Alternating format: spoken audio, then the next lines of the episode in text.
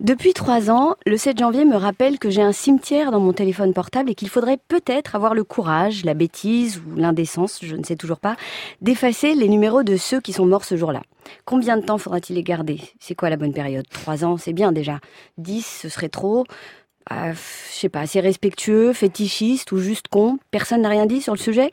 Alors quoi, même Nadine de Rothschild va mourir sans avoir pensé à pondre un manuel sur le bon usage des numéros des morts que l'on a dans son téléphone?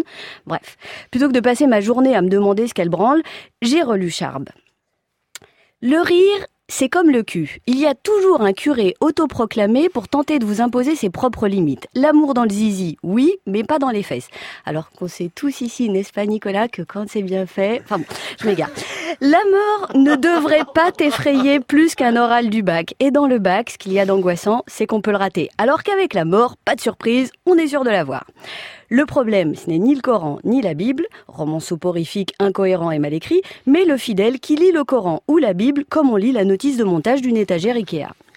Alors, on peut passer du temps à écouter tous les crétins qui qualifiaient Charlie Hebdo d'islamophobe. On peut passer du temps à déconstruire les sornettes des boutiquiers de l'islamophobie en expliquant que l'islam est une religion, une idéologie, et qu'à ce titre, elle est soumise aux mêmes critiques et aux mêmes railleries que les autres, et ce sans aucune restriction. On peut passer du temps à leur demander d'arrêter de faire semblant de confondre le racisme envers une catégorie de personnes et la critique, pardon, légitime d'une idéologie telle que le christianisme, le judaïsme, l'islamisme, le véganisme ou le le branlisme. On peut passer du temps à écouter les pseudos intellectuels se demandant si la manifestation du 11 janvier était une manif raciste de catholiques zombies et leur expliquer, comme l'écrivait Charb, qu'il est temps d'en finir avec ce paternalisme dégueulasse de l'intellectuel bourgeois blanc de gauche qui cherche à exister auprès de pauvres petits malheureux sous-éduqués.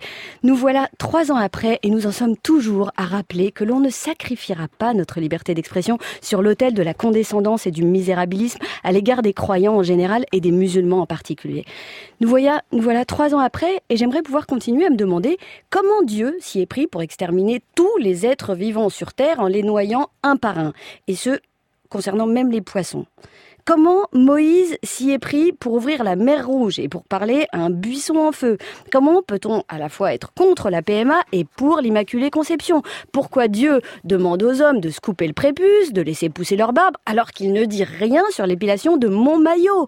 Pourquoi les convaincus sont toujours aussi cons? Pourquoi les cons? Pourquoi les vaincus? Pourquoi le 7 Pourquoi le 8 Le 9 janvier? Pourquoi le 13 novembre? Pourquoi le 14 juillet? Nous voilà trois ans après et le débat ne semble pas avoir d'un poil de barbe. Et j'ai toujours un cimetière dans mon téléphone portable dont je ne sais pas quoi faire. Gardez-le évidemment. Merci euh, Sophia Aram.